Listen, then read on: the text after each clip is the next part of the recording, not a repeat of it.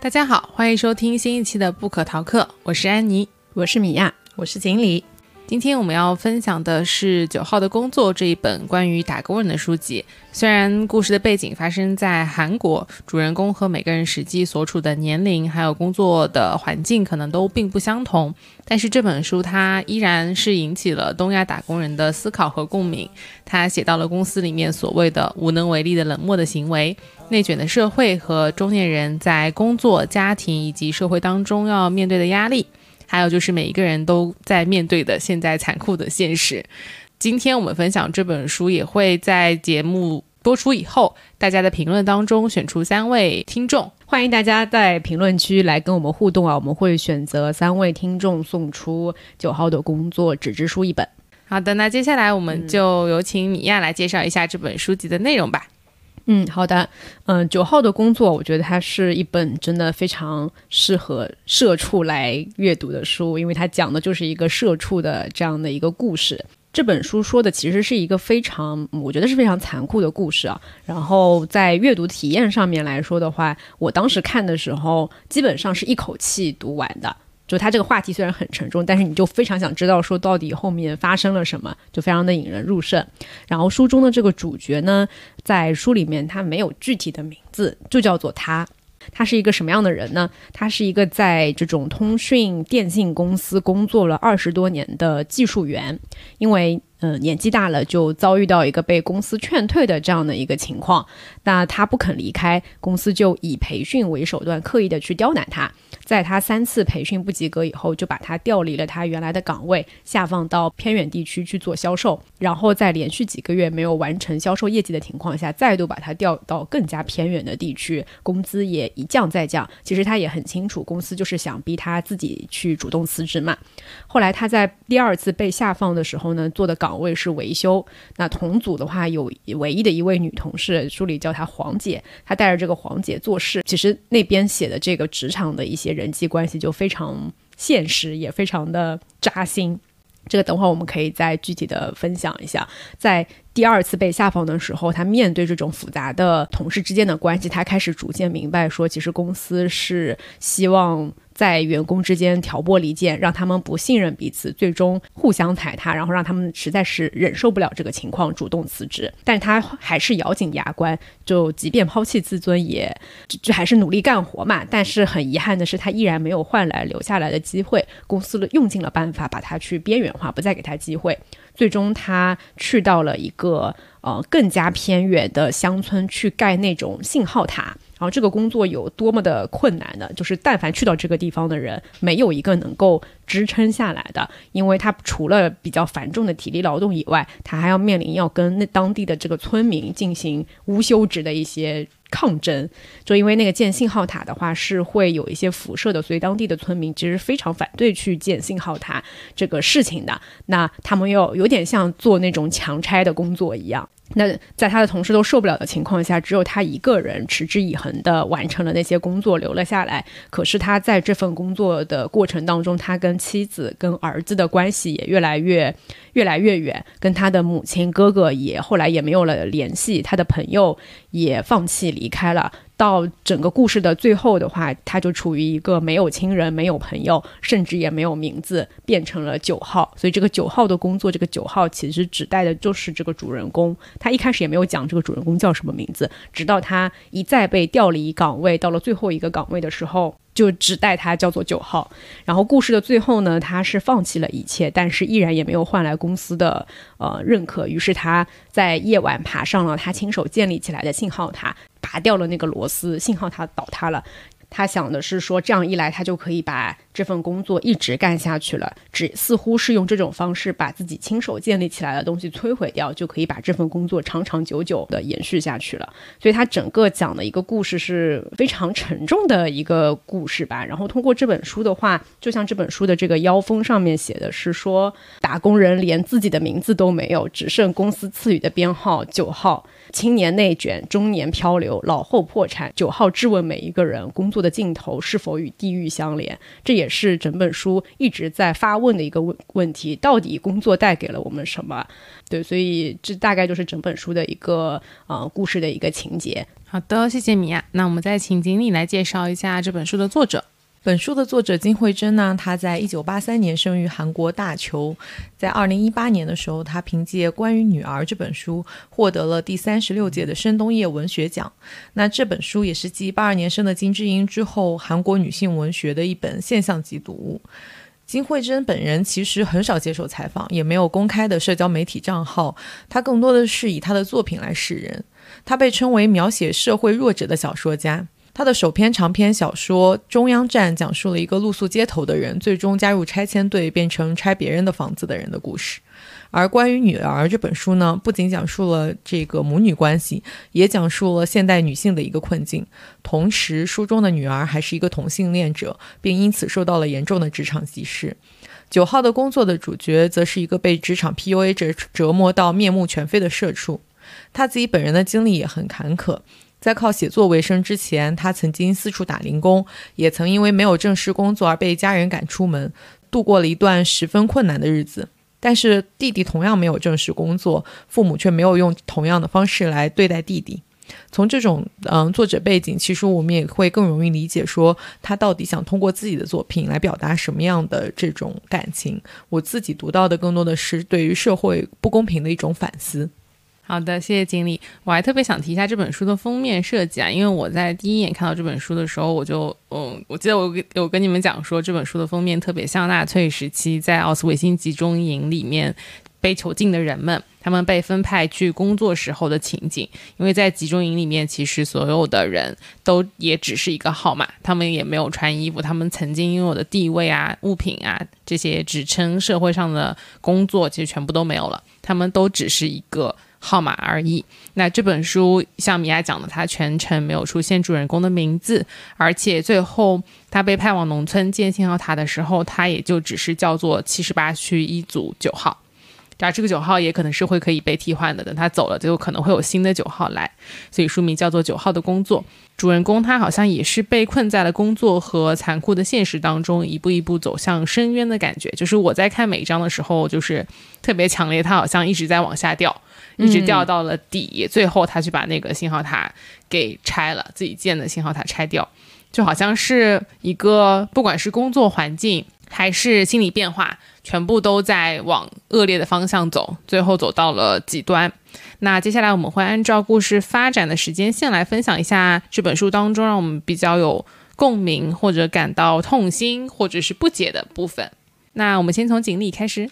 我想要分享的是，他就一个很小的片段，他去接他老丈人的时候，就是我自己的感受是，九号或者说主人公，他是一个其实很善良，然后心思也很细腻的人。他对于工作是持有一种比我们现代的这些年轻人更深刻的热爱的。他把自己的工作不单纯的当做一种谋生的手段，而是当做于生活本身。他也因此而失掉了自己的家人和朋友，像刚才米娅说的，甚至包括他自己。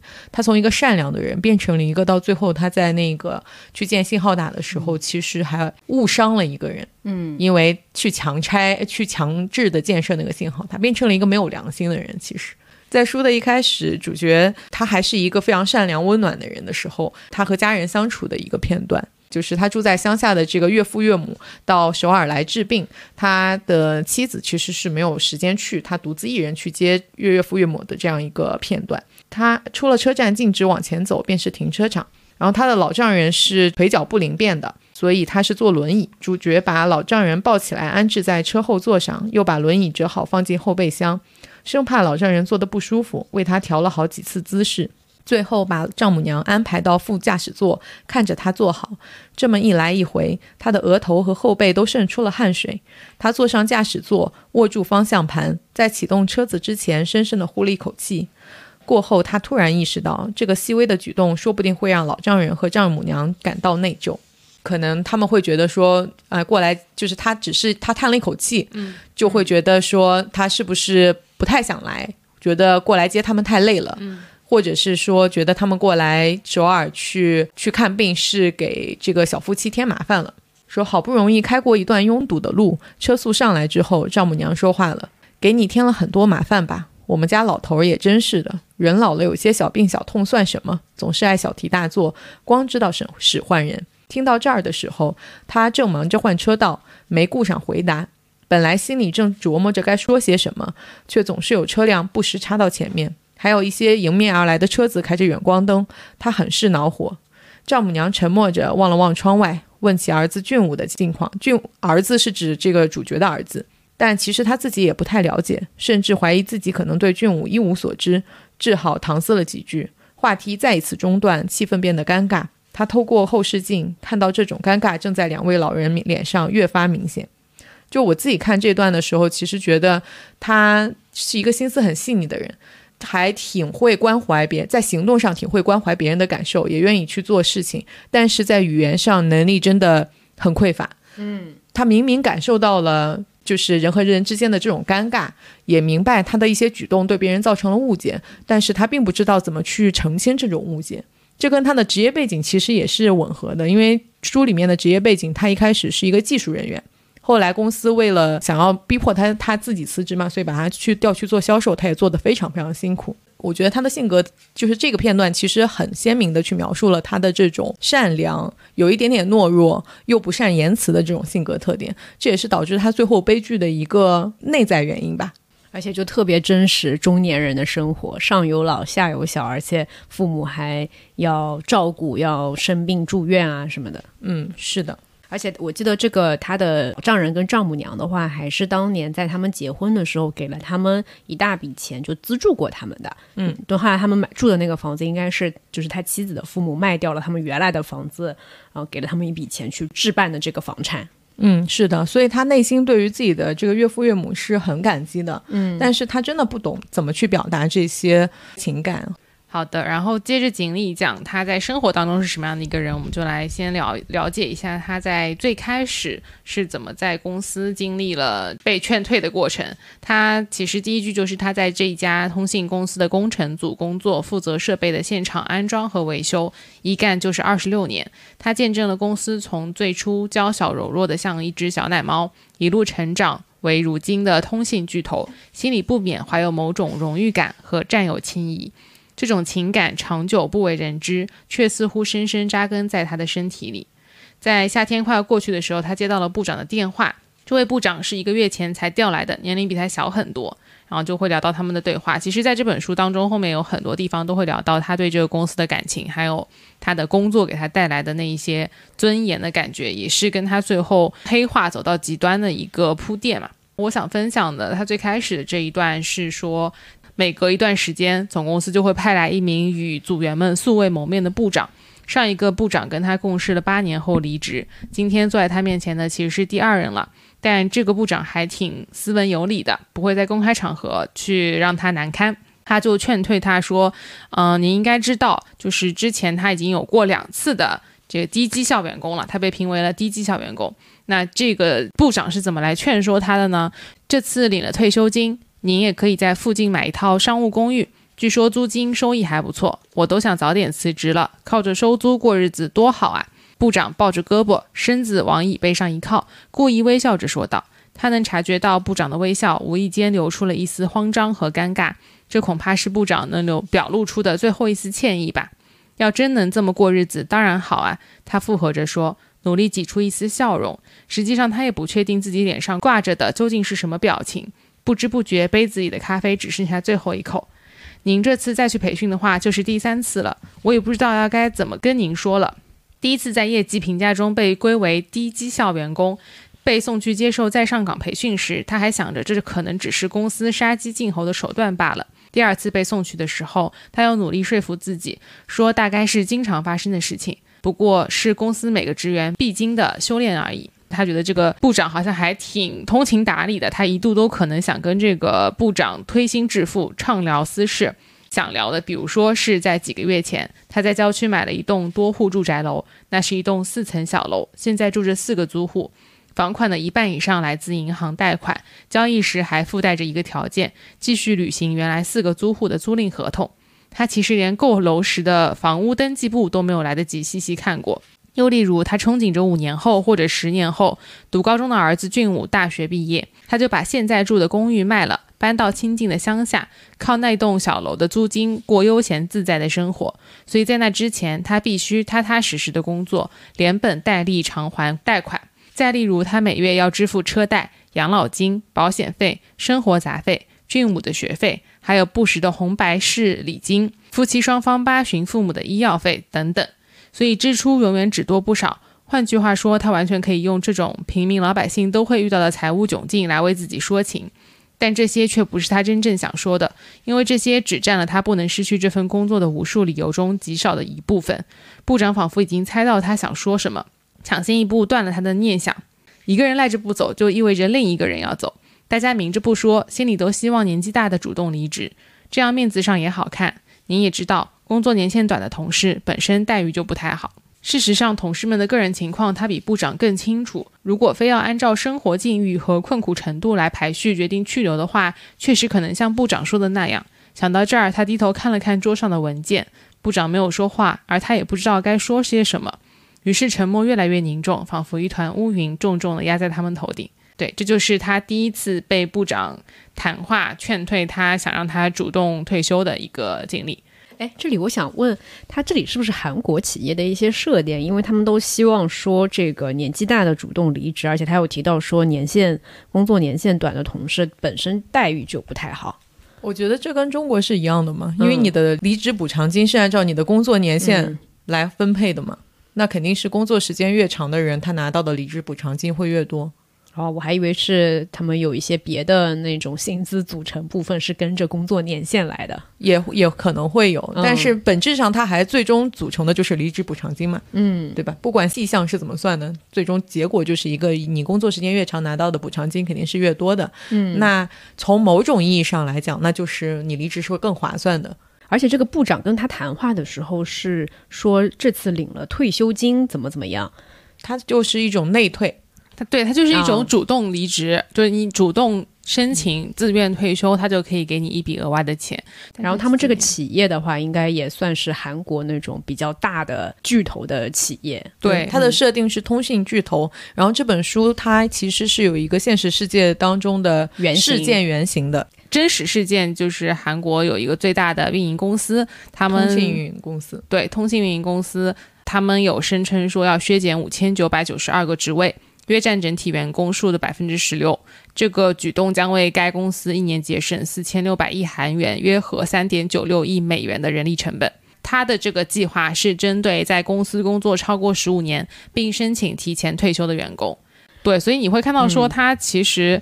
在当时的一个决策就很明确，他不是说我要求你退休，而是你得主动申请退休。也就是为什么说这个主人公在这本书里面，他一而再再而三的不愿意主动退休，公司就拿他没办法，不断的把你调到其他更远的地方去拿更低的工资，直到逼到你愿意主动退休。嗯，所以他还跟我们平常比较常见的那种被动离职，跟他谈解除劳动合同的还不太一样。就是公司一开始给到他的这个离职补偿金，不是一个不可接受、非常侮辱人的金额，嗯，是一个还 OK 的金额，不会说是特别多，但是是还 OK 的金额。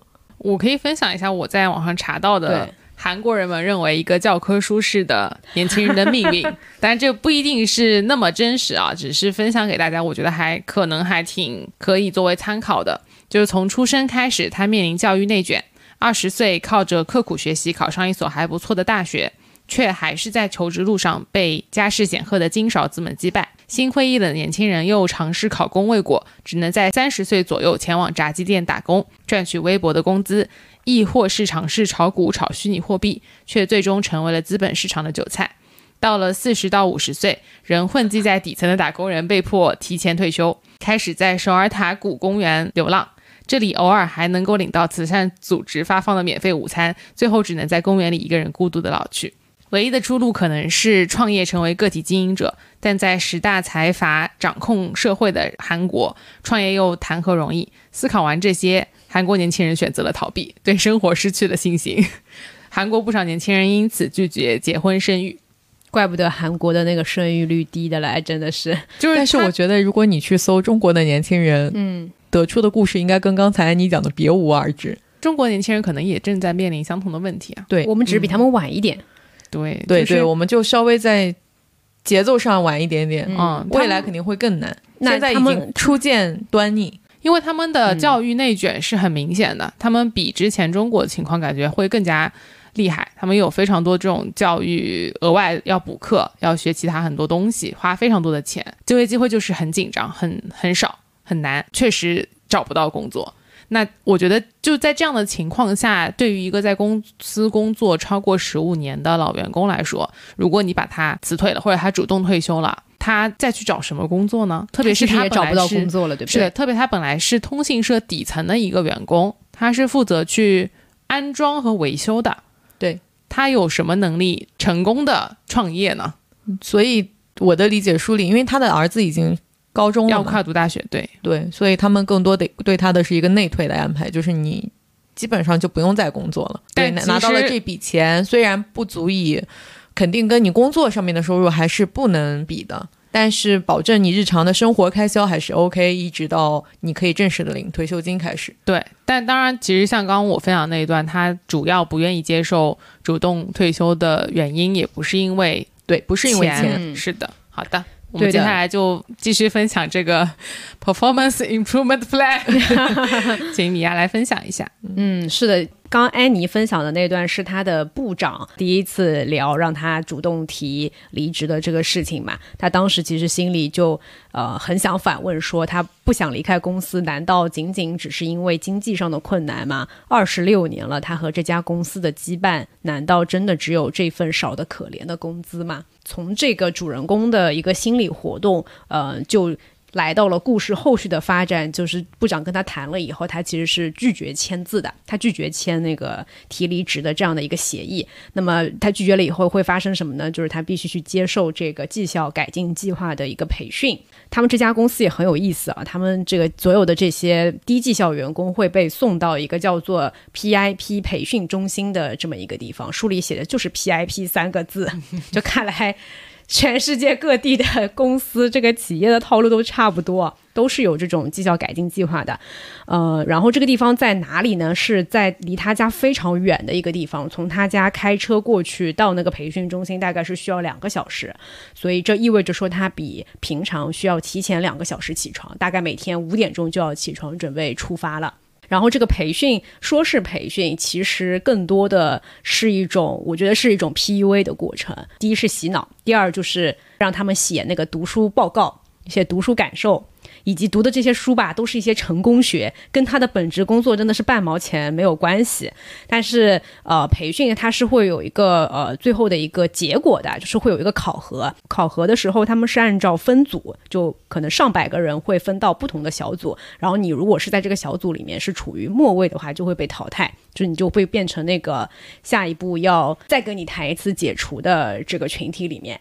然后他们这个考核培训考核的过程呢，呃，这个考勤是非常严格的。你看他离家这么远，要单程两小时的一个地方，几点到的？甚至在这个参与培训的过程当中，哎，你有没有小动作？你在那个课上有没有打瞌睡？这些细节都会被记录下来。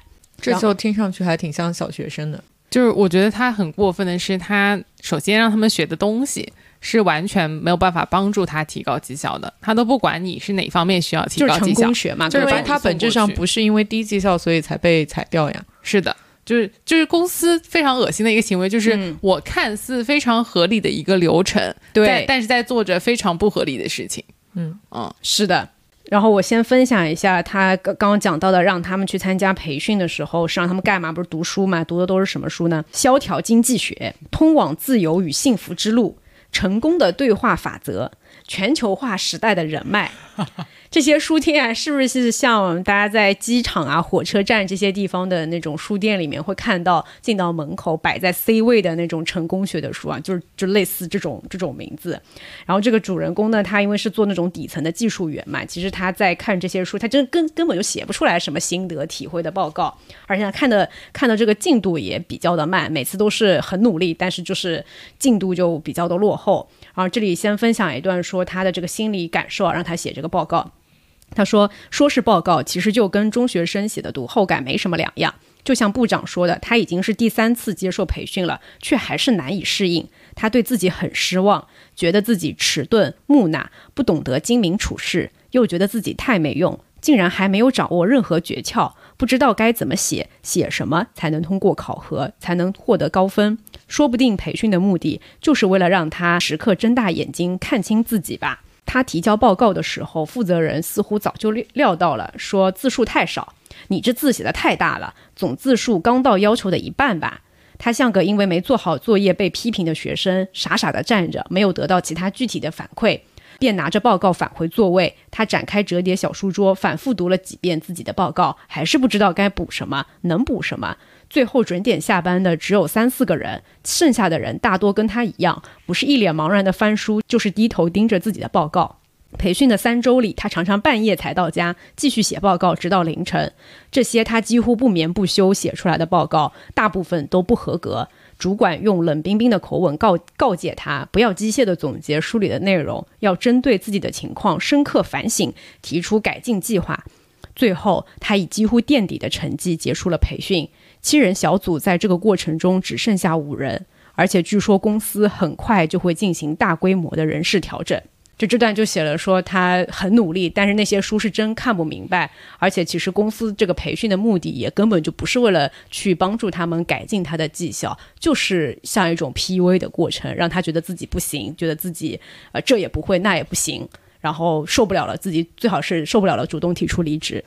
总结大会上面，部长又开始对他们进行洗脑的一段话。我觉得虽然我不赞同，但是这个就非常真实了。不知道大家在生生活当中有没有听到过类似的发言？各位可千万别觉得现在还跟十年前、二十年前一样今非昔比啦。无论电话还是网络，挖个地、铺个线就能赚钱的好日子早就结束了，并非只有我们公司面临这样的处境。这些相信大家都很清楚。总之呢，形势只会越来越差。选择摆在眼前，我知道不容易，但还是希望各位都能做出明智的决定。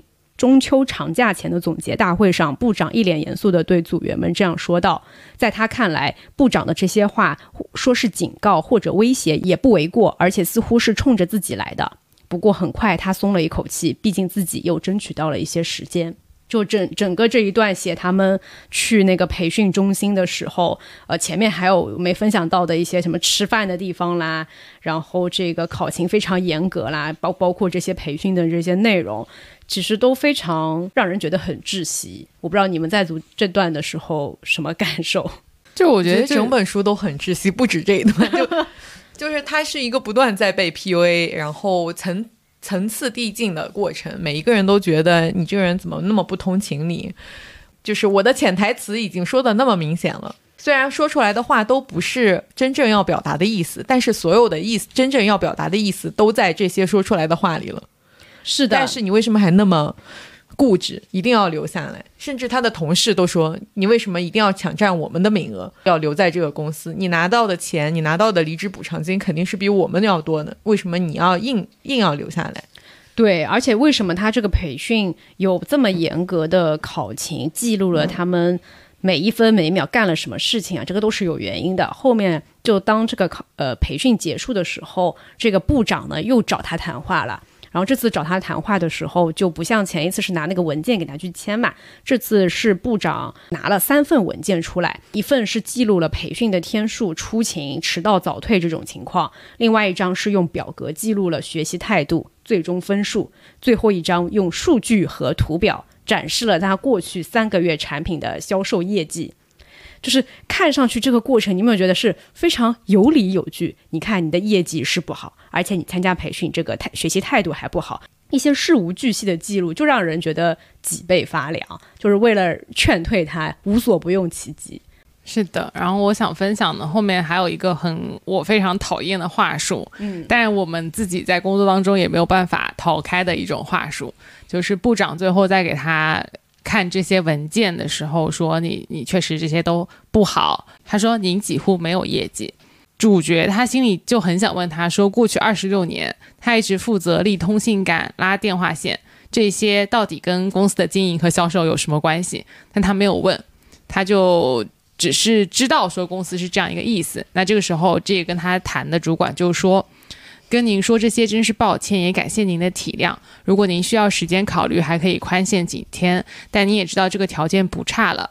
年轻的嚷嚷就业难，年长的又要退休保障，公司哪能面面俱到，满足所有人的要求呢？而且您也知道，早几年外资企业涌入，抢了好多顾客。当然，我也不是帮公司说话，就是给您说明客观情况。他刚想说什么，部长便露出为难的神色，嘴里念叨着自己也不过是一名员工，为什么这种活儿要交给自己来做？还说自己是两个孩子的爸爸，年纪小的今年刚上小学，如果没有管理好低绩效员工，自己也得跟着受处分。说的时候，部长刻意回避他的眼神，只在最后一刻抬起头，注视着他的眼睛。他点了点头，不过这并不是认同的意思。他觉得有些恶心。部长把私人处境当作操纵人心的工具，借此道德绑架，堵住别人的嘴，手段太过卑鄙。就是这种话术，在工作当中有很多很多。每当有人想要推辞自己说这个事情做不了的时候，他不会说我不想做，他会说，嗯，这个事情其实也不是我不想做啦，是因为。什么哪哪哪个哪个部门不同意，或者是别人怎么样怎么样，公司有什么什么样要求，而我只是一个小职员，我也没有办法，我也很想满足你的愿望，但是对不起，我的能力不够大。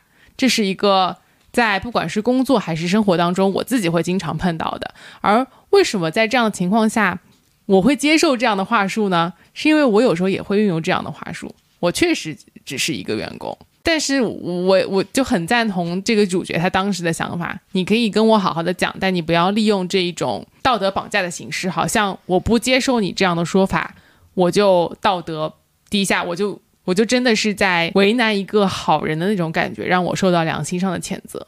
嗯，就像很多谈离职的时候，有一些业务的经理也不想自己去做这个事情，就会把所有的都交给 HR 去谈。是的，这样的一种话术最可怕的地方是在于所有人都会逃避掉自己的责任。我这样说了就不是我的错。当所有人都逃避这样的责任的时候，就会导致悲剧的发生，因为没有人关心他了，没有人在为他争取任何的权益，大家都只顾着自己能活下来。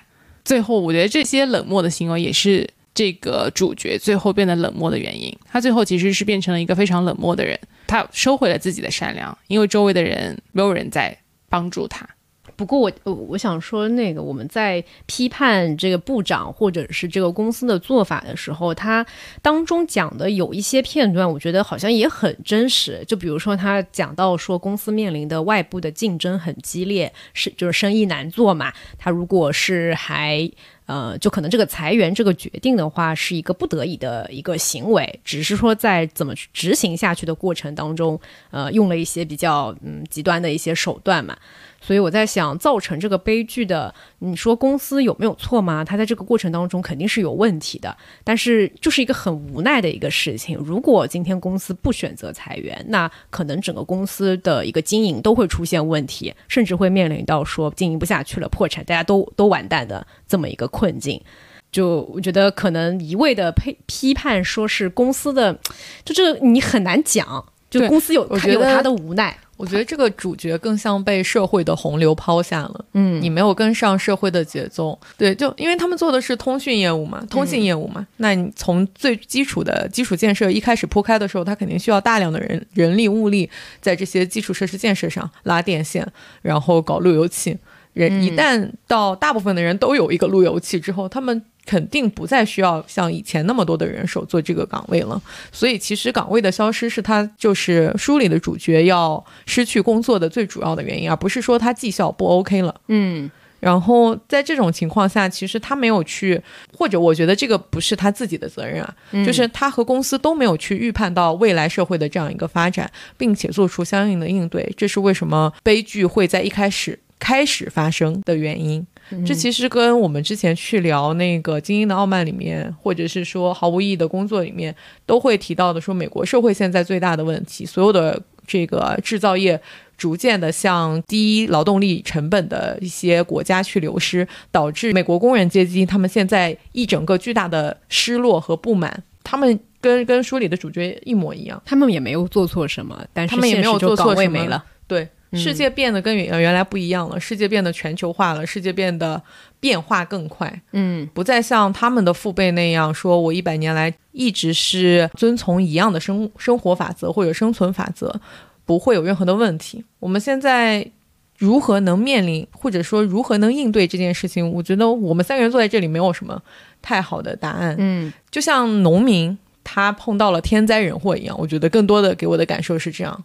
对，我就想到说这本书里面他的那个朋友宗圭，他就像一个主角提前的结局，但他们虽然结果不是特别一样。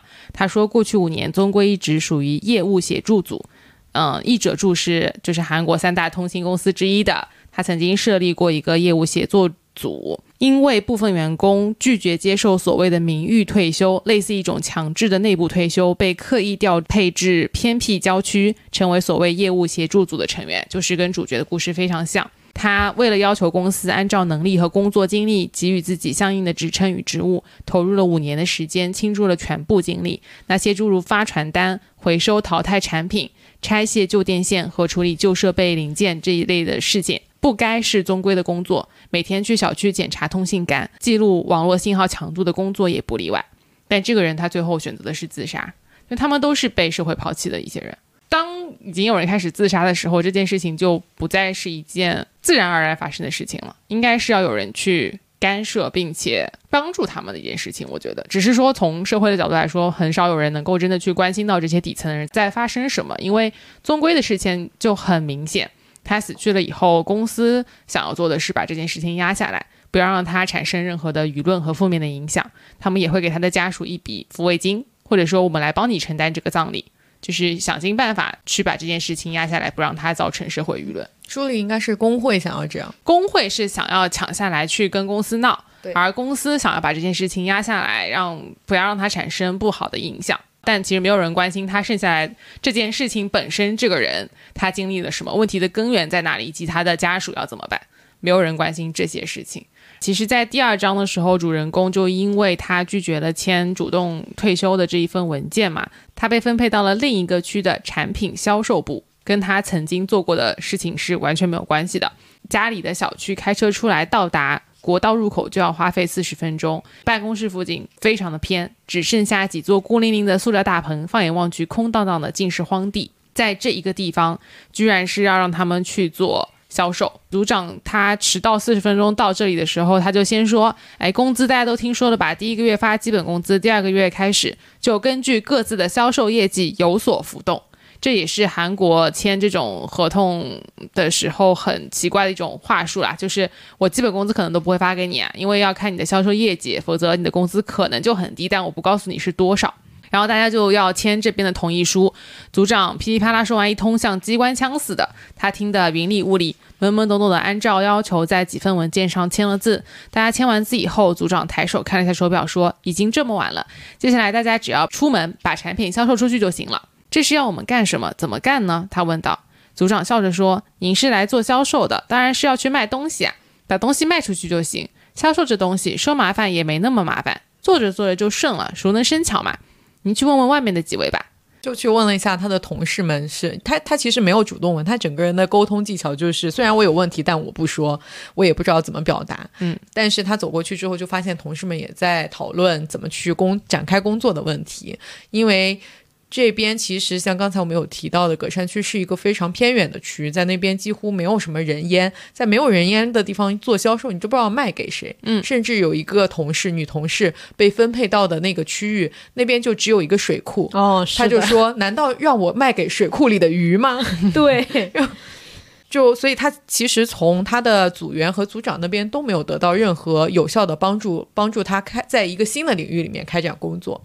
他就自己摸索，开始在他自己负责的这个区域里面乱溜达，发小广告，甚至他一开始发小广告都很扭捏，他只是贴在电线杆上，也不敢递到人家的手里去。对，但是慢慢的，因为他每天每天都来那边的这个区域里的人，也都是一些外来务工人员，甚至还有些是中国的，嗯，对他们来说是外国的务工人员，所以还是蛮朴实的。他就。因为混了个脸熟，开始跟人家建立一些联系。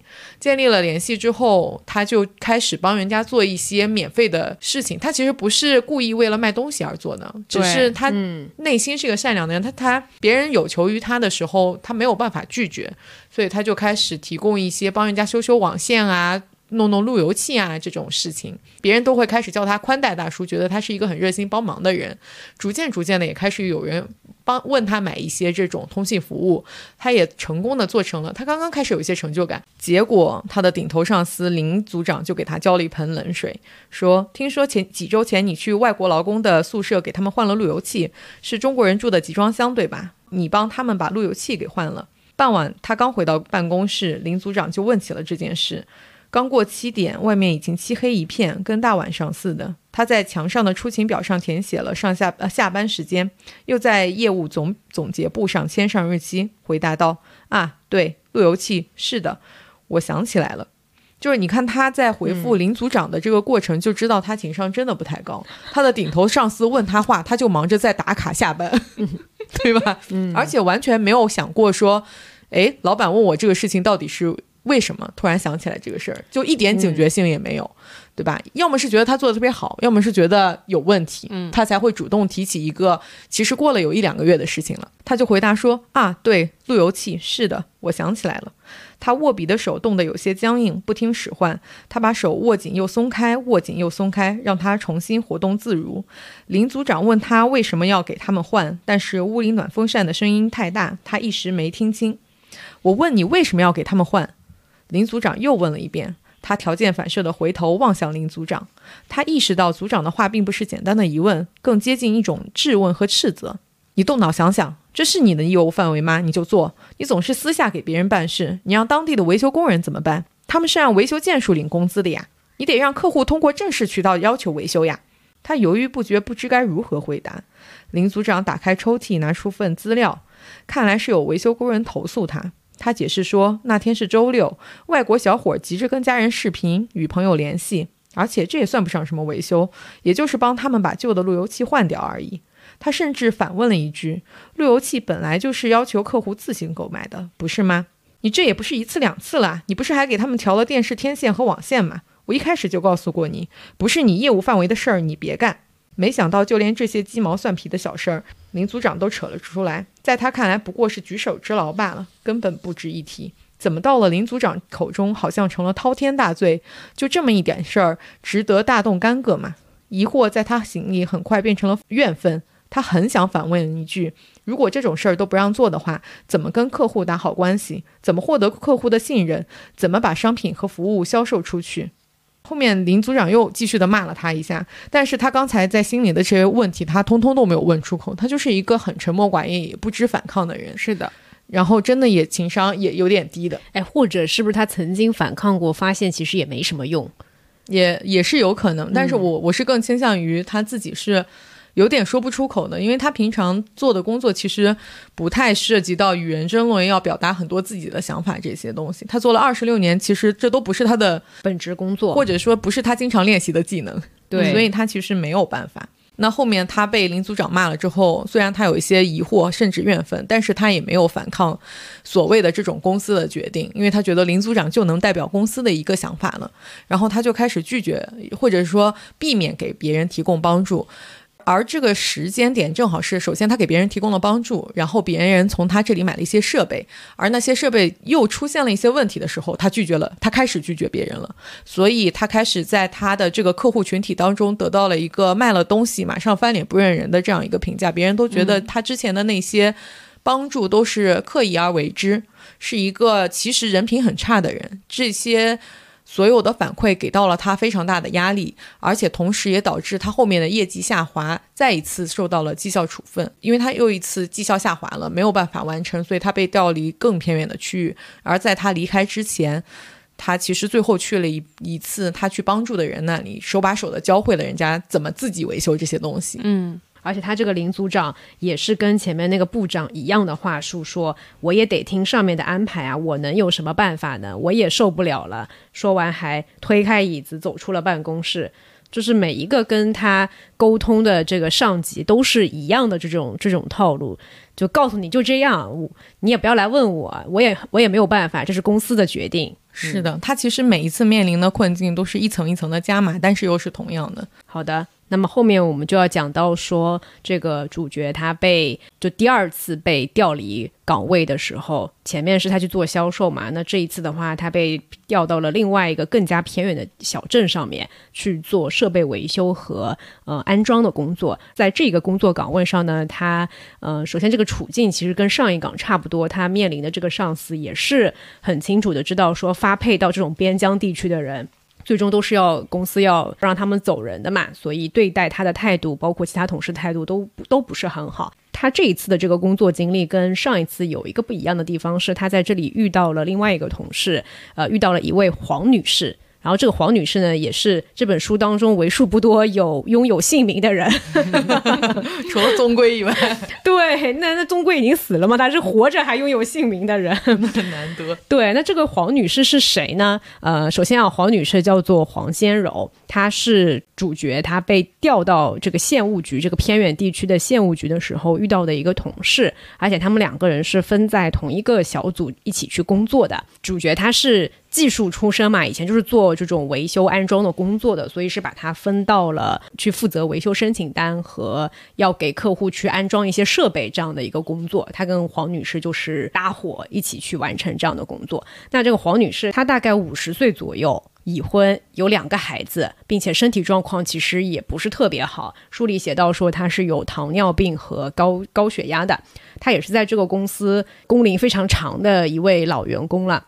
从高中辍学以后，十九岁的时候就成为了一名电话接线员，每天从早到晚到晚接听陌生人的电话。之后，电话接线员退出历史舞台，最近十多年，他一直在电话客服中心工作。他说自己从未想到过有一天会如此莫名其妙的被下放到这样一个偏僻的地方。嗯，很明显，他跟这个主角的经历有一点相似，就是他们的岗位可能已经在随着公司的发展，随着外部竞争环境的整个市场的一些变化，他的岗位也不见了。先是接线员这个工种就没了，后来到了这个客服中心，可能客服中心随着机器啊、一些什么甚至 AI 啊这些技术的发展，接客服中心也不需要那么多人了，所以他就被下放到了这样的一个地方。然后黄女士，其实我觉得她是一个非常，嗯，还是一个挺善良的人。当这个。主男主人公刚刚去县务局报道的时候，其他人其实对他态度都非常的冷漠的，都没有人搭理他。嗯，甚至他的那个主管也很冷漠，都告诉他说：“你来，但是没有宿舍。”明明之前他去报道之前，公司是告诉他那边是有宿舍可以住的，结果他到了以后，他上级跟他讲：“呃，宿舍是有的，但是呢，现在被住满了，对，所以暂时没有没有地方可以住啊，我也没有办法。等到这个宿舍有空位出来的时候，我们会第一时间通知你的。”你看，就非常。甩锅和不负责任的这种话术，呃，是黄女士是第一个跟他主动去主动去沟通，然后还帮他去下载安装了他们要去接单和完成打卡工作的那个手机的 APP，是帮帮他去做了这样的一个安装，所以还是一个比较比较友好的一个角色。然后主角到了那边以后，他干嘛呢？就一开始不是没地方住嘛，所以他除了黄女士以外，还有另外两个他的工友啊。说让他可以去他们的宿舍，还有一间那个杂物间还是空着的，可以让他过去暂住，所以他算是第一天就这样子先安顿了下来。然后这个黄女士他们不是要一起去两个人。两个人一起去出外勤，去完成这个客户的这些定安装的这个单子嘛？嗯，但是黄女士她之前是完全没有相关的经验的，她是做接线员、做客服出身，她其实对这些技术东西完全就搞不懂，所以她不仅是没有能够帮上忙，反而她还要极大程度的拖慢这个进度。然后我觉得这里印象很深刻的是，这个黄女士怎么说？她的学习态度非常的认真，她急切的想要去学习这些。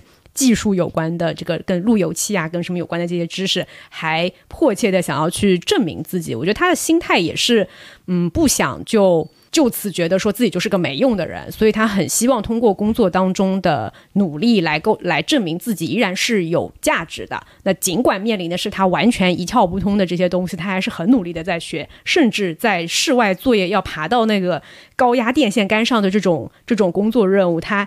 也依然就是硬着头皮上。就我分享一段，他就是逞强一定要去爬那个电线杆的这一段吧。也是因为这个事情，导致主角他就此，我觉得他对黄女士的态度是经过这个事情有一些心态上的一些变化的。曾经他也是觉得说啊，大家都不容易，就互相帮衬着。但是经过这个事情以后。嗯，怎么说，也开始嫌弃 起来这个这个累赘了。他和黄女士负责的区域大部分都算不上所谓的住宅区，几乎没有低矮的通信杆，拉线需要爬上十多米高的电线杆，从粗粗的高压线把通信线缆引下来，这需要先借助梯子爬上去，然后固定用作落脚点的长螺钉，再踩着螺钉一点点往上爬。就连他这种经验丰富的老技术工人都觉得吃力，由于螺钉之间的间距很大，每往上爬一格，握住螺钉的手必须使劲把身体往上拽。而且越往上爬，风越大，身体没有稳定的支撑，只能止不住的摇晃。攀爬的过程当中没有足够的活动空间，还必须小心翼翼地避开各种障碍。就连将安全带固定在电线杆上并扣上安全扣，如此简单的操作都需要格外的注意。就这段先写了说，这这个事情其实工作其实是不容易的，连这种呃老技术工人都是要非常小心才行。然后那天就黄女士执意要爬上去自己去操作。他他还跟这个主人公有一些争论，他就说总是依靠别人，那要依靠到什么时候啊？我自己也得亲自做几次，这样才能熟练掌握啊。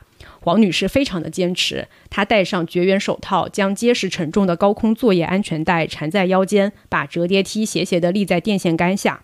然后这个呃主角就跟他说：“我来弄吧，马上就能弄好了。你在这里帮我扶一下梯子。”他好几次试图拦下黄女士，可黄女士说：“不是，你干嘛不让我操作？让你教我，你也不教，做不好又甩脸色给我看。但凡你愿意教我，我有什么做不了的？在你眼里，我就是一头蠢猪，我算是受够了。”他就开始顺着梯子一层一层的往上爬，爬到上面以后，那个男主就站在底下问他说：“那你还好吗？”黄女士没有回答，她只是低头望了他一眼，再再往上爬了一层以后，就连往下看的勇气都没有了，整个人完全僵在空中。就他可能没有想到说这个上去爬上去，可能还有恐高或者怎么样，就完全僵在空中一一动都动不了了。黄女士用微弱、略带哭腔的声音说自己头晕脚麻，而且不断的开始道歉说：“哎呀，我我就呃说以后自己就再也再也不上来了。”后来他们没有办法，还还那个打了幺幺九的电话，想要把他给救下来嘛。然后黄女士就在那个电线杆的。就是上面等待救援的这个过程当中，他可能也是情绪累积到了那里，就开始骂公司。嗯，他就大喊说：“呃，什么蠢货、神经病、不是人之类的字眼，然后身体还一直都在发抖。”后来在那个救援来之前，反正黄女士还是鼓起勇气，自己一点一点的爬了下来。我以为到这儿她就要完全放弃这件事情，结果她爬下来以后，恐惧慢慢消散以后，她的脸上重新挂上了某种成功后的喜悦和期待。黄女士抹了抹泛红的眼眶，说：“你看到了吧？我今天这样足够了，成功了一半，明天再努力一点就好了。熟能生巧嘛。”后面接了一句：“那天的工作是她一个人完成的。”主角一个人完成，对，主角一个人完成的，他就清醒的意识到，说带着一个什么都不懂又什么都学不会的人工作，自己做出了多大的牺牲。就我觉得这段还挺真实的，就大家在职场当中也有可能会遇到这样子的同事，他本身不是个坏人，可能甚至他，嗯，在这个自己不擅长的岗位上面也不是他的问题，但他又确确实实的会给其他人带来额外的负担。对，而且这个黄女士她本身也不是自己想要做这个工作的，她本身在做电话客服的时候，其实做的是特别好的，但是被派到了这里来了以后，她如果做不好就会被淘汰嘛，她只能从一个自我洗脑和自我 PUA 的角度来看，说，哎，我我一定要学会，我一定可以的，做到一点点就觉得，嗯，我今天做的可以了。我还一定可以继续在这个公司待下去的这种感觉，他就是被非常明显的被公司洗脑了的那种精神状况。嗯，到这个地方的地时候，我还是觉得他是一个被公司洗脑、对公司洗脑了的人。而且，其实其他同事对他的敌意是特别大的，因为她是唯一的女性嘛，所以她一个人住了一间宿舍，其他人可能都是几间人合住一个宿舍，大家都希望她赶紧走，这样可以把她那间宿舍空出来，就就别人可以住的舒服一点。这个也很像奥斯维辛集中营，就是当资源非常有限，所有人都挤在一起的时候，大家都会变得很冷漠。而且后面因为他主角他跟黄女士不是一直都是黄女士的工作都是他一个人完成的嘛，后来这件事情被他们的这个县务局的局长发现了以后，又跟他前面做那个销售工作的时候一样，把他骂了一顿，大概意思就是说你为什么要去插手别人的事情？他就是应该要被淘汰掉的。对，那个局长的话其实已经非常的露骨了。插手公司把黄女士安排在这里，就是希望她走的。你为什么要在这里面干涉？嗯，后来主角应该也是就开始袖手旁观了嘛。然后黄女士最后受不了他走的时候，我记得她是有一个爆发的一个过程，就是把他们都骂了一顿。然后面对这个，正好也看到这个这个主角了，他就说对他讲说：“你听着，我在自己的工作岗位上也是个能干的人。当话务员的时候，没有人比我干得更好，呃，连我自己都数不清受过多少次表彰。但来到这里，我就成了一个什么都不懂的白痴、蠢货、废物。但那是我的错吗？”你说是我的错吗？要说错，也是那些把人逼到这里，把人变成白痴、蠢货、废物的人的错，不是吗？然后这个主角他听了黄女士这番话以后，他觉得自己一开始好像是做错了，不该没头没脑的帮助黄女士，分明就是自己闯了祸，又无法收拾，最终却让自己和黄女士都深陷泥潭。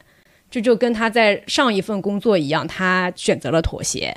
然后最终的结果也没有去选择了妥协，以后其实也并没有去改善他的处境，他还是依然的被再次劝退了。在他们这样的处境下，一旦有一个人很卷，他会让其他人都对他产生非常大的敌意啊。对，因为我们已经决定在这里混日子了，你为什么要突然开始卷起来，提高大家的标准？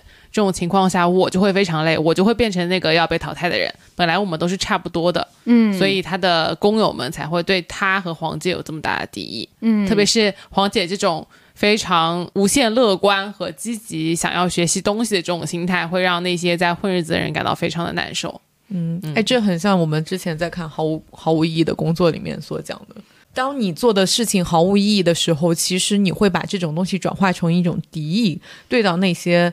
其实，在享受工作的人身上，那我就来分享最后一部分吧。最后一部分，其实主人公他就是再一次被派发到了一个小村庄，他好像最后一份工作都是外包工作了，都不是公司的正式工。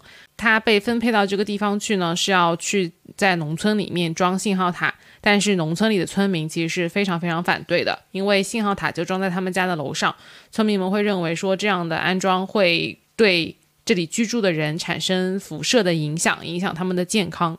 其实，在整个故事过程当中，他其实一直被越拍越远，而且工资越来越低。再加上他本身买的那栋小楼。因为有住房的问题，租客想要退房，所以他们其实夫妻之间，而且他的妻子当时手腕是有了比较严重的症状，要做手术。其实，在整个我们刚刚分享的他工作环境和整个心态变化的过程当中，他的社会上面的这个环境，还有家庭关系也在变得恶劣。当中有一段我其实想分享的是，他跟他老丈人，就因为他跟他妻子有一些矛盾了以后，妻子就回到了自己的娘家。他有一天就去了他妻子娘家，呃，去找他的妻子。这个时候他就跟老丈人聊了一聊。老丈人说：“听说你们把小楼卖了。”沉默些许以后，老丈人问起了小楼的事情。之后老人听他讲，就是。他自己被调派到了小县城，人事关系也被从总部迁出，调到了第三方劳务公司，并且没有明确的期限，要等到公司的通知才能够回去。老丈人静静地听着，好像早早做好了心理准备，这让他短暂地感到了一丝安心。哪能说放下就放下呢？对吧？老丈人听到了一半，冷不丁地问道。那时他正积极地解释着，说什么事情都没个准信儿，所以也没有别的办法。要是能放得下的话，你肯定早就辞职了，对吧？嗯，具体的我也不懂，但现在变化这么大，跟我当年工作的时候相比，根本是一个天一个地了。人嘛，总有那么一两件事情放不下。后来他就说了一段话，说工作是很奇妙的事情，一旦熟悉了，想换就不容易了。说是工作吧，又哪能只有工作啊？要跟人打交道，还得去了解这个世界。我最近膝盖疼的时候，就想要是当年干点别的工作，今天又会是什么样子呢？但人生谁能说得准？我觉得这一段好像是老丈人对他有一些开解。一方面是觉得好像他这么做影响了夫妻关系，可能工作也不是那么顺利，希望想要劝他；但另外一方面又体现出说，确实他可以理解主人公为什么从最开始一直到现在，所有人好像都认为你在这样的处境下应该要离职。但在当中每个过程当中，他的这些内心的疑问，其实都伴随着他对公司的依恋，就是他对公司是很有感情的。他的之前两段那些同事在骂公司，在想要混一混的时候，他的心态都是他不希望这样的言论会否定他这个公司的价值，他就是很珍惜自己在这个公司当中存在的意义的。那我是不是可以理解为，你看他的同事，就是跟他同龄的这一代人，或者是说他跟他共事的这些人，其实都不太理解他所做的，包括他的朋友，对吧？后面他有一个朋友叫家人，所以他的家人所有人都不理解所有人都不理解他。对，但是他的老丈人某种程度上是可以理解他，也侧面也说明了说他的思维其实是落后于时代的，持有着一种更古早的，然后与这个时代有些格格不入的一些想法，对，这导致了他的一些困境。而且他好像总是慢半拍，就是他每一次的想法都是因为外界其他人的一些行为而改变了他当下那个原来比较善良的想法嘛。他内心有愤怒，但他不会提出这个疑问，他都会先憋着。憋着的时候呢，他就会得到下一份工作。这时候他就说：“那既然如此，我就先去做做看下一份工作，这样至少我能够留在这个公司。”他就好像一直在拖，每件事情他都想拖到公司再给他一个方案。是一个很被动的人，对，所以到最后极端就是我就拖，我看你到底能让我做什么，嗯，就变成了最极端的那一个方式。持有他这种想法的人应该不是个例才对啊，嗯，对吧？他们那一批里面，其实其他人也有跟他一样没有接受协议的，就被调到其他岗位偏远地方去的人，说明他的这个想法其实不。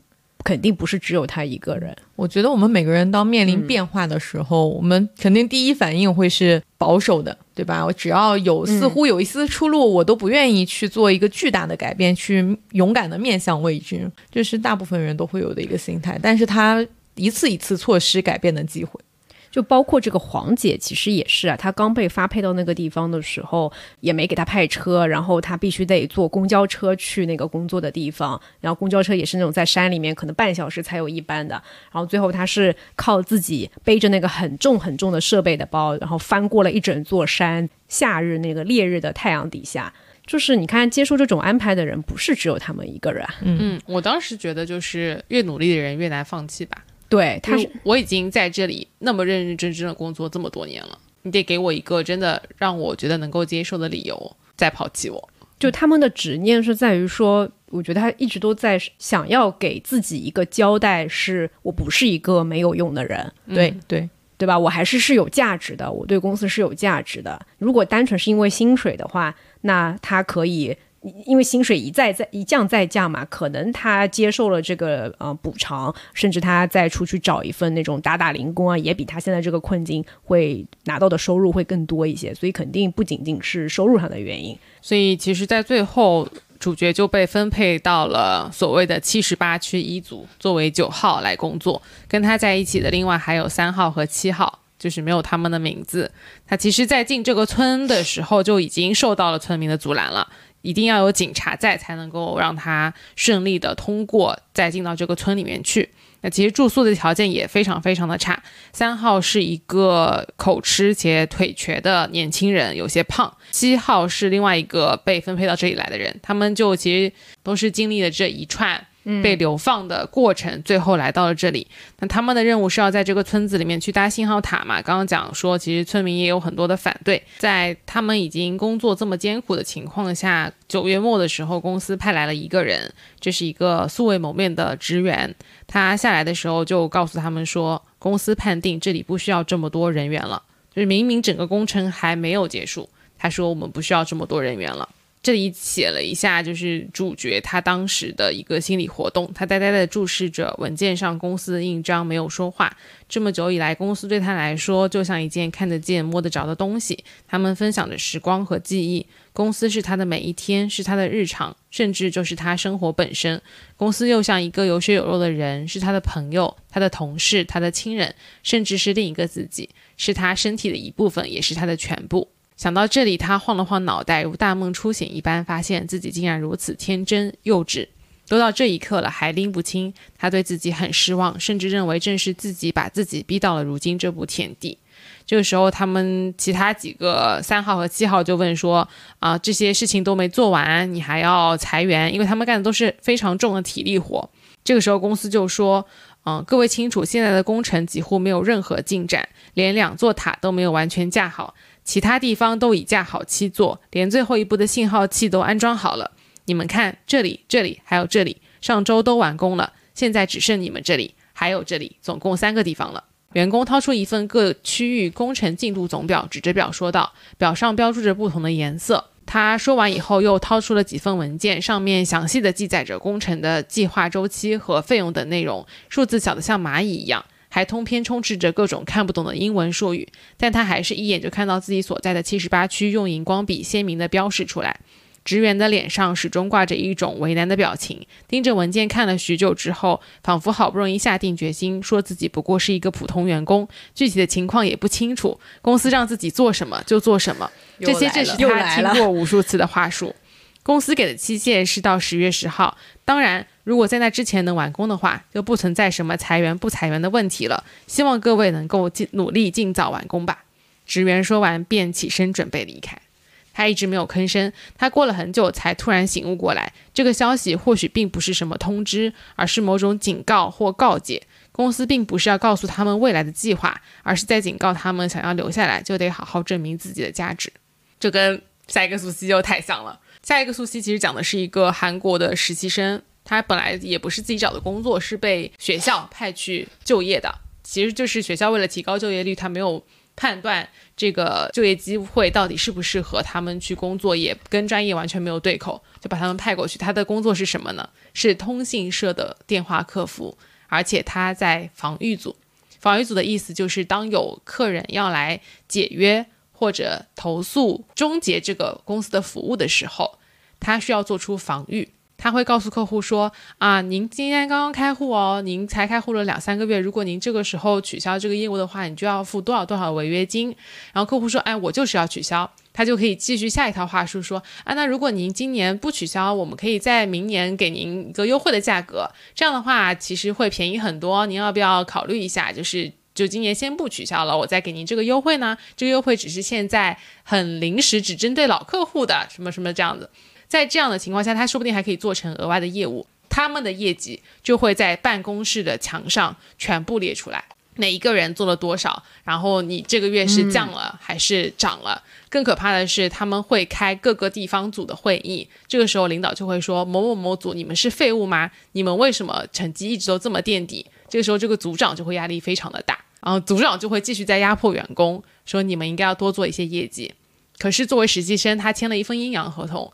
拼了命，没日没夜打电话，他的工资还是非常非常的低。后来其实是组长先自杀了，自杀以后这件事情还被压了下去，就跟这本书里的宗规一模一样。这个组长的死亡被公司和警方和所有的政府机关都被推卸为这个人比较脆弱，以及他还说这个他告发的这个实习生没有被公正的。支付工资是他自己本身渎职，导致他的家属认为好像也是赢不了的，而他的家属的请的律师又根本比不上公司请的首尔的律师，所以整件事情就是组长死了，但是没有任何人为此付出代价，最后是这个实习生女生，她也自杀了。很相似的就是一个是他们不停的在用无力的业绩去压所有的人，去 PUA 所有的人，说你为什么这个业绩这么差？你看看别人做的多好。他就算做的那么好，其实比其他区域还差很多。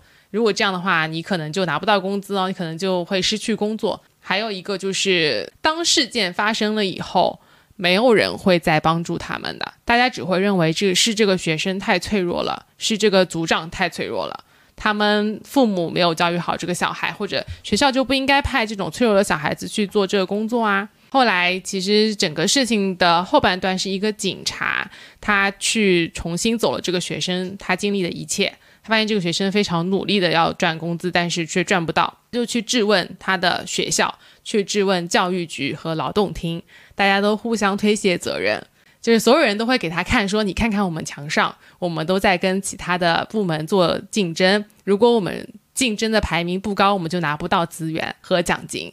他说：“然后你现在找到了我们这里的教育局，但是我们是因为教总教育部才这样做的。你下一步是要去找总教育部吗？总教育部以后，然后呢？这个警察就没有办法说出话来。但他就只有他一个人是在那么正义的说，就这件事情是有问题的。电影的结尾也没有任何解决的方案。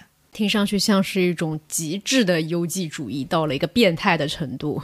把这个实习生逼死的人全部都没有做错，他们都好像很无奈。这个部门一共就六百七十个人，在过去的一年当中辞职了六百二十个人，入职了六百一十七个人。在这样的情况下，老师还把他推荐过去。老师并不知道这个事实，他以为他只是去做客服，但其实这个防御组他会还会受到大叔的性骚扰。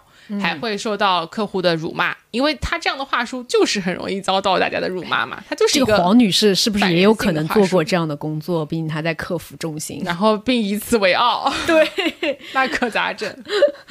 反正就是，但这也是一个真实的事情，跟这个主角的故事非常相像。而且他们发展到最后，要不就是自杀，要不就是被逼到极端，用一个很冷漠的态度对待这个对他很冷漠的社会。嗯，然后最后我想，其实想跟你们两个探讨一下，说那面对这样子的一些残酷的现实，我们作为打工人，有没有有没有什么办法可以去让自己，不管是避免落入到这样的情况，或者是面对这样情况有一些应对的办法呢？听上去现实很绝望，那我们还有生存的办法吗？我也很绝望，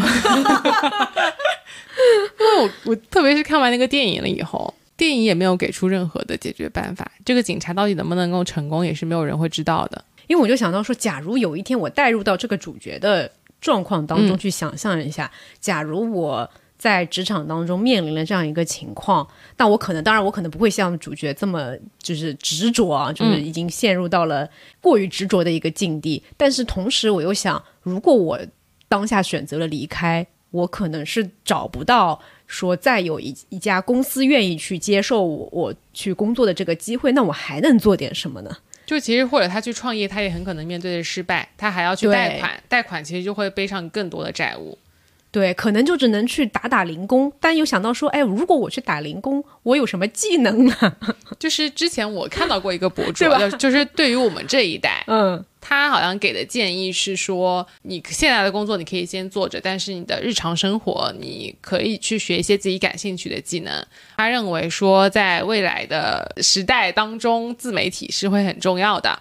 那如果你对自媒体感兴趣，就可以学一些拍照、拍视频，这些是你的日常生活当中可以学习的东西。或者，其实现在的职业也没有这么有局限性嘛，可以根据自己感兴趣的点先去学习一些东西，这样你至少有一些未来能够赚钱的机会，或者至少是谋生的一些机会。是的，嗯，毕竟我们未来谁也不能保证我未来不会遇到跟这个主角相同的情况。还有就是，我觉得这本书它在讨论的一个问题是，工作是不是你生活的全部嘛？像九九六的情况，我觉得已经差不多是把工作当做自己的全部了。当我的工工作时间已经占据了我生活的大部分，而且我下班了还要加班、通宵熬夜的这种情况，其实就是已经把生活的重心全部放在了工作上。虽然这本书的主角实际工作没有这么辛苦，但他其实是情感上他把自己奉献给了这个公司，所以他离不开他嘛。我的在这个社会当中存在的地位和我自己对自己的认可和尊严，应该不只来源于工作。嗯，就是这样与世界建立更多的连接。是的，就是这样才会在工作这一块缺失掉的时候，我能够从其他地方去弥补过来。嗯，要不然把所有的时间都投入在工作当中，当有一天你。工作抛弃了你，工作抛弃了你的时候，你所有整个世界就崩塌了。是的，而且大家往往会忽视工作也会抛弃你这一点，总是以为只要我努力，工作是永远不可能。就是我们常常听到这种，就是女人一定要有事业什么这种，对吧？因为就是钱不可能抛弃你，只有男人才会抛弃你。就我我觉得不是的，世界上的所有的事情都可能会跟另外一个东西断开连接，所以最好的还是与世界保持更多的联系。嗯，不要把。鸡蛋放在同一个篮子里，你不要 all in。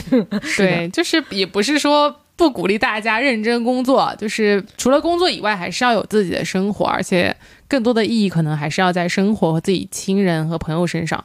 主角在这本书里面，某种程度上，我觉得他当中就是过于执着于自己工作的追求，忽视了跟自己小孩和家人的一些关联。他跟妻子的矛盾，还有跟小孩的这些关系，其实能看得出来是非常疏远的。妻子是一步一步疏远的。妻子也跟他提议过，说你干脆就拿了退休金，我们可以再做一些其他的事情。但是他好像就是放不下自己心中的这个执念嘛。可能也不要太固执和死板，还是要更灵活一点的。而且我觉得他是有一种骄傲和尊严的，因为他是大学生嘛，对吧？然后他也一直是他母亲引以为傲的，是他们那个可能小地方的，类似于。就是别人家的孩子，就是那种榜样型，他一直是他母亲的骄傲，所以当他进入到了一个引以为傲的，在别人眼中是非常令人羡慕的一个大企业。工作以后，突然有一天他要被辞退了，我觉得带入到主角的这个视角当中，可能很难接受。说我曾经是一个大公司的一个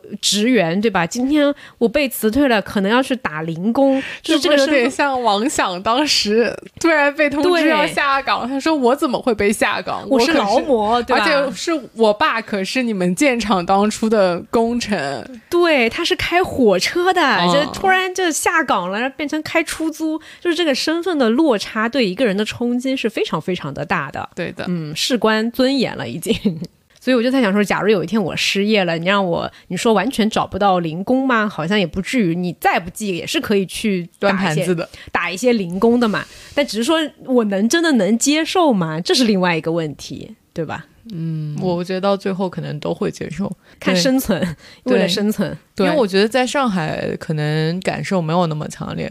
我这两天跟爸妈在五一的时候在聊，他们突然就告诉我说，我们之前的一个呃认识的姐姐吧，算是因为工厂的效益不太好，甚至比当时下岗潮还可怕。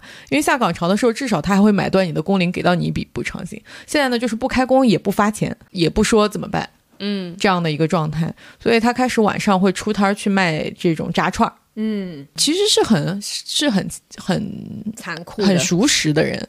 然后我也回想起，就是我们之前也聊了说，九零年代的下岗潮。然后在那段时间的时候，我也有印象，就是父母的那个工厂也会面临这个问题。我妈的那个时候工厂还 OK，然后我我父母都是做技术的。所以就还不是一线的公务员这种，但是我记得等到我初中还是高中的时候，我妈有一次跟我讲说，其实有有过两年，我爸一分钱都没有发过。那段时间我有记忆当中，我的姨父跟我爸在家里就开始自己捣鼓一些代理的生意，嗯，开始做这种帮，因为他们自己本质是做电机工程的，所以就开始做一些这种强弱电，就是做一些电机的代理吧，可以这么理解。我们家住在一楼。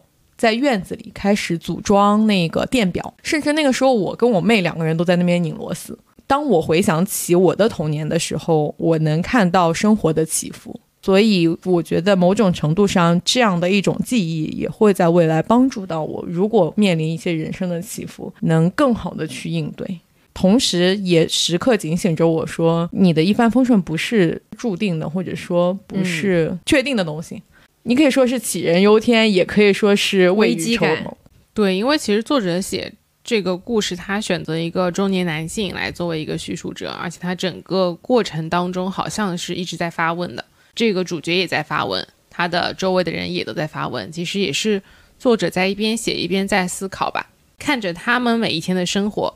然后去思考说他要怎么样写一部小说，要写出一部怎么样的小说。他其实最后是说，写这部小说的过程当中，我一直在想，写作这件事情究竟是怎样改变了我，又改变了多少？我觉得也挺好的。就是打工人看完这个故事，虽然跟我们自己的生活现在差的。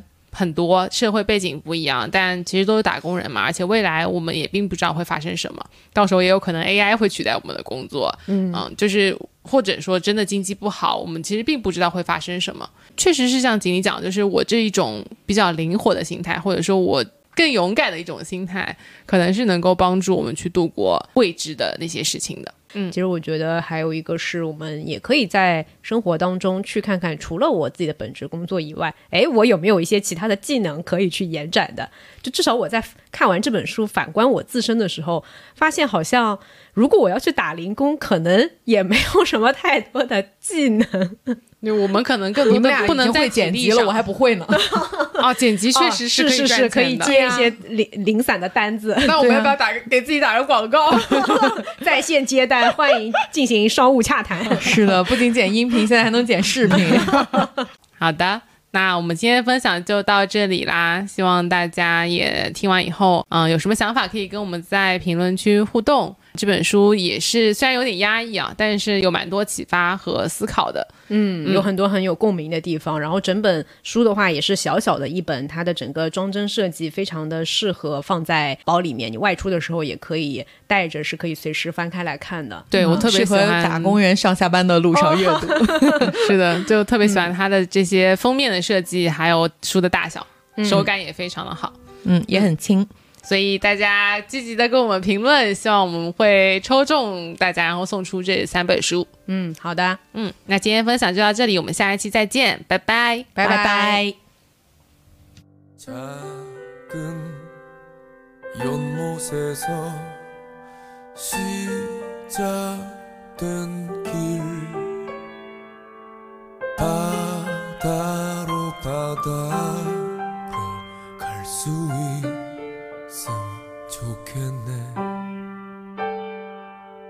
어쩌면 그 험한 길에 지칠지 몰라